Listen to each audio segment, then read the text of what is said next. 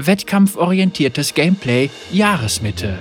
Gedanken über den aktuellen Zustand der Verhaltens- und Wettkampfsysteme und ein Blick in die Zukunft. Vom Autor Riot Code Bear.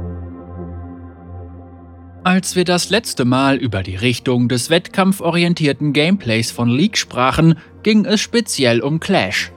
Seither haben wir uns auf die Veröffentlichung von Verhaltenssystemen sowie die Entwicklung nachhaltiger Dienste wie dem Matchmaking und Ligasystem konzentriert. Außerdem haben wir mit dem Team, das für den Client von League zuständig ist, zusammengearbeitet, um Probleme mit der Champion-Auswahl oder dem Spielstart zu beseitigen. Wir haben große Pläne für die Zukunft der wettkampforientierten Systeme und indem wir dafür sorgen, dass unsere bestehenden Dienste immer auf dem neuesten Stand sind, können wir neue Verbesserungen vorantreiben. Da die Anzahl dieser Wartungsarbeiten nun langsam abnimmt, möchte ich über einige der dringlichsten Probleme sprechen, die wir aktuell im Zusammenhang mit dem wettkampforientierten Gameplay priorisieren. Wie es aktuell um die Verhaltenssysteme bestellt ist. In unserem letzten Update zu den Verhaltenssystemen haben wir die Strafen für das Verlassen der Champion-Auswahl und Inaktivität als unsere Priorität ausgerufen und versprochen, uns Mitte Juli wieder zu melden, was mit diesem Beitrag der Fall ist. Außerdem haben wir vor kurzem ein eigenständiges Update über die Strafen für das Verlassen der Champion-Auswahl veröffentlicht. Ein Fehler hat uns Zeit gekostet, weshalb die Änderungen mit dem nächsten Patch 11.16 kommen und werden in einigen Wochen ein ähnliches Update zu den Strafen für Inaktivität veröffentlichen. Aus diesem Grund ist dieser Beitrag auch nicht ganz so umfangreich. Was die Organisation betrifft, so wollen wir das Team, was für die Verhaltenssysteme in League zuständig ist, vergrößern, um umfangreichere Projekte in Angriff nehmen zu können. Dazu gehören unter anderem Folgeprobleme unserer ursprünglichen Ziele. Erkennung und Strafen Störendes Verhalten soll verringert werden. Mehr auf Zuversicht basierende Meldungen. Unsere Zuversichtsmethodik im Hinblick auf das absichtliche Feeding hat positive Ergebnisse gebracht und erste Tests deuten darauf hin, dass dieser Ansatz auch bei störenden Verhaltensweisen wie Hetzreden, Beleidigungen und Inaktivität zu ähnlichen Verbesserungen führen wird. Was die ersten beiden Verhaltensweisen betrifft, so werden sich die Vorteile mit den Verbesserungen an unseren Textauswertungssystemen ergänzen. Da wir hierfür eng mit den Teams für die Hauptdienste zusammenarbeiten müssen, die für alle Spiele von Riot verantwortlich sind, werden wir nur langsam Fortschritte erzielen. Dennoch wollen wir dieses Feature noch im Jahr 2021 veröffentlichen.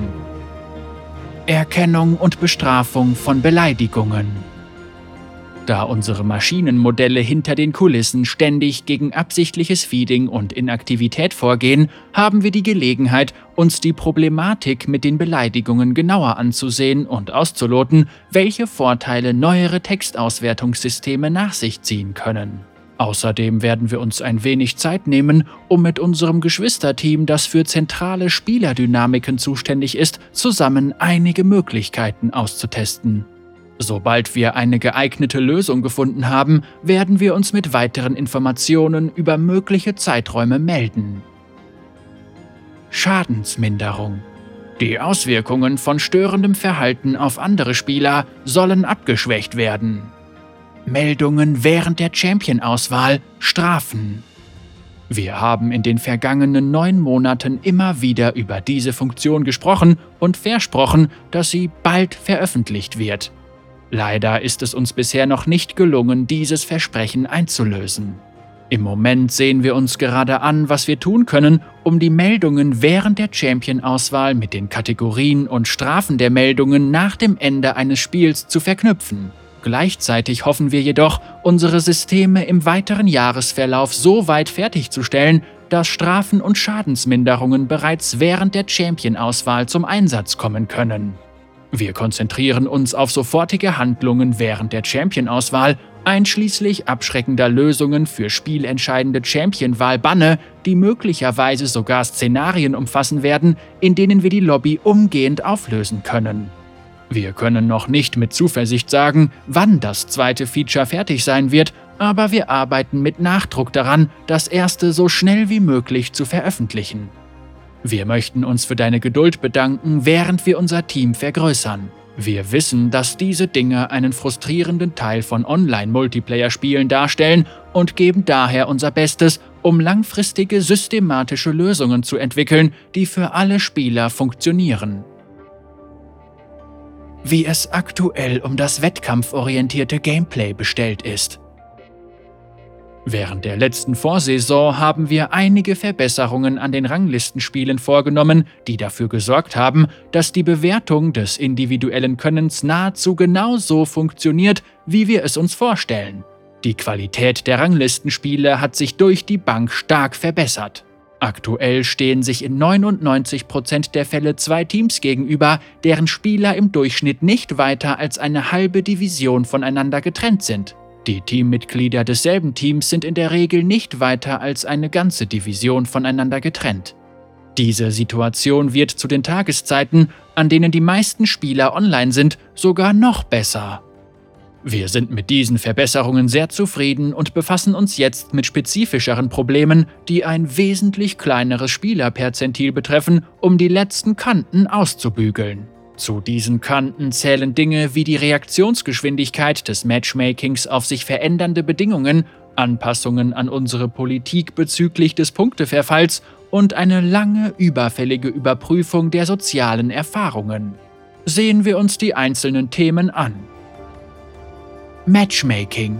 Das Matchmaking über die Warteschlangen soll sich verbessern, ohne dabei die Wartezeiten oder die Verfügbarkeit zu beeinträchtigen dynamische Positionsbeliebtheit und automatisches Auffüllen. Die Beliebtheit der Positionen schwankt im Laufe des Tages, doch unser aktueller Algorithmus befindet sich nicht auf dem Niveau, auf dem er sein sollte. Erste Tests deuten darauf hin, dass wir die Rate des automatischen Auffüllens durch eine Verbesserung der Berechnung der Positionsbeliebtheit auf ungefähr 0,6% aller Spiele drücken können. Aktuell liegt die Rate bei ungefähr 2 bis 5 Prozent. Wir erwarten jedoch nicht nur Vorteile beim automatischen Auffüllen, sondern gehen auch davon aus, dass die Wartezeiten in allen MMR-Bereichen durch diese Verbesserung um bis zu 10% kürzer werden. Das wäre ein großer Sieg für alle Beteiligten, vor allem für Spieler, die sich auf eine Rolle spezialisieren. Bevor wir diese Verbesserung jedoch veröffentlichen können, müssen wir sicherstellen, dass die Rate an Sekundärrollen dadurch nicht signifikant steigt. Dennoch wollen wir sie direkt nach dem Ende der Testphase veröffentlichen. Balance bei arrangierten Gruppen Im Jahr 2020 haben wir die Gleichheit bei arrangierten Gruppen veröffentlicht, um ein Gleichgewicht zwischen den arrangierten Gruppen beider Teams herzustellen. Nun wollen wir zusätzliche Filter erstellen, um das Können der arrangierten Gruppen beider Teams besser auszubalancieren. Dynamischer Kartenseitenvorteil bei einer Begegnung, bei der alle Spieler exakt gleich gut sind, hat die blaue Seite aufgrund des Kartenlayouts einen leichten Vorteil, den das Matchmaking ausgleicht, indem es dafür sorgt, dass die durchschnittliche MMR des roten Teams etwas höher ist. Da sich die Auswirkungen dieses Kartenvorteils von Patch zu Patch verändern können, möchten wir die Seitenkorrektur des Matchmakings ebenfalls zu einem dynamischen System umbauen. Rangliste das Fortschrittssystem soll befriedigender werden und die Spieler sollen die Möglichkeit haben, ihr Können besser zur Schau zu stellen. Ranglisten-Punkteverfall Die Spieler der höchsten Klassen, Meister und höher und der oberen Bereiche der Diamantklasse verlieren zu viele Punkte, wenn sie ein paar Wochen lang nicht League spielen, wodurch es hin und wieder passieren kann, dass sie in Bereichen landen, die ganz und gar nicht ihrem Können entsprechen. Dadurch entsteht ein seltsames Fegefeuer der Ungleichheit, das sehr demotivierend sein kann. Obwohl der Punkteverfall sicherstellen soll, dass nur die aktuell besten Spieler die Spitze der Rangliste bilden, soll durch ihn niemand in eine Klasse sinken, in die er nicht gehört, nur weil er sich eine mehrwöchige Pause gegönnt hat. Aus diesem Grund sehen wir uns aktuell bessere Optionen für den Punkteverfall an, die wir noch vor dem Ende der Saison ohne große Komplikationen veröffentlichen können. Sozialer Vergleich es ist schwer, sich in Ranglistenligen mit Leuten, die du nicht kennst und denen du so gut wie nie in Spielen begegnest, verbunden zu fühlen. Aus diesem Grund experimentieren wir gerade mit einer persönlicheren sozialen Vergleichsrangliste herum, die genau dort zu finden ist, wo sie gebraucht wird. In der Ranglistenlobby. Wir werden die erste Version der sozialen Rangliste in Kürze veröffentlichen, um sie anschließend basierend auf dem Feedback der Spieler weiter verbessern zu können. Wir freuen uns schon darauf zu sehen, wie sich der Wettkampf zwischen Freunden und Bekannten während der Ranglistensaisonen intensivieren wird. Wettkampfbelohnungen Die Belohnungen sollen einen höheren Wiedererkennungswert haben und die Zeit widerspiegeln, die die Spieler in League investieren. Flexi-Belohnungen. Seit dem letzten Jahr verbringen immer mehr Spieler nicht gerade wenig Zeit damit, mit ihrer Gruppe die Flexi-Rangliste hochzuklettern. In dieser Saison werden wir zwei Versionen jedes Klassenchromas anbieten, eine für die Solo-Duo und eine für die Flexi-Warteschlange.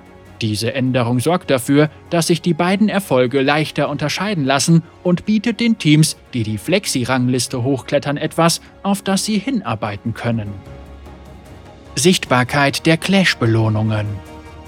Sich zusammen mit seinem Team der Herausforderung von Clash zu stellen, ist spannend und genau die Art von Erfahrung, die League unserer Meinung nach bieten soll. Wir haben jedoch Anzeichen dafür gefunden, dass Teams, die die ersten beiden Spiele des Turniers verlieren, Probleme haben, sich für die weiteren Spiele zu motivieren.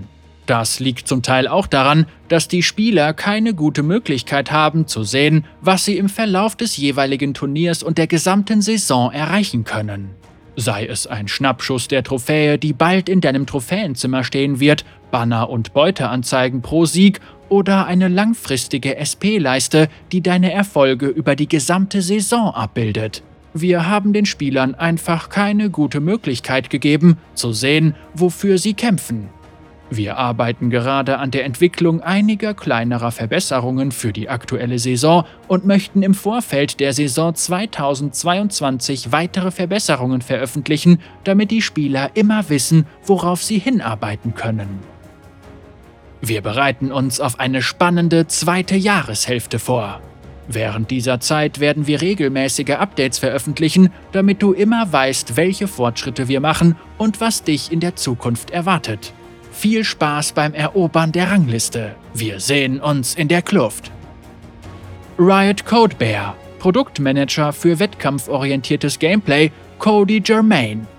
Riot Codebear ist der Produktleiter für wettkampforientiertes Gameplay. Er schwört, dass das Erreichen der Diamantklasse in diesem Jahr nicht nur ein Traum ist.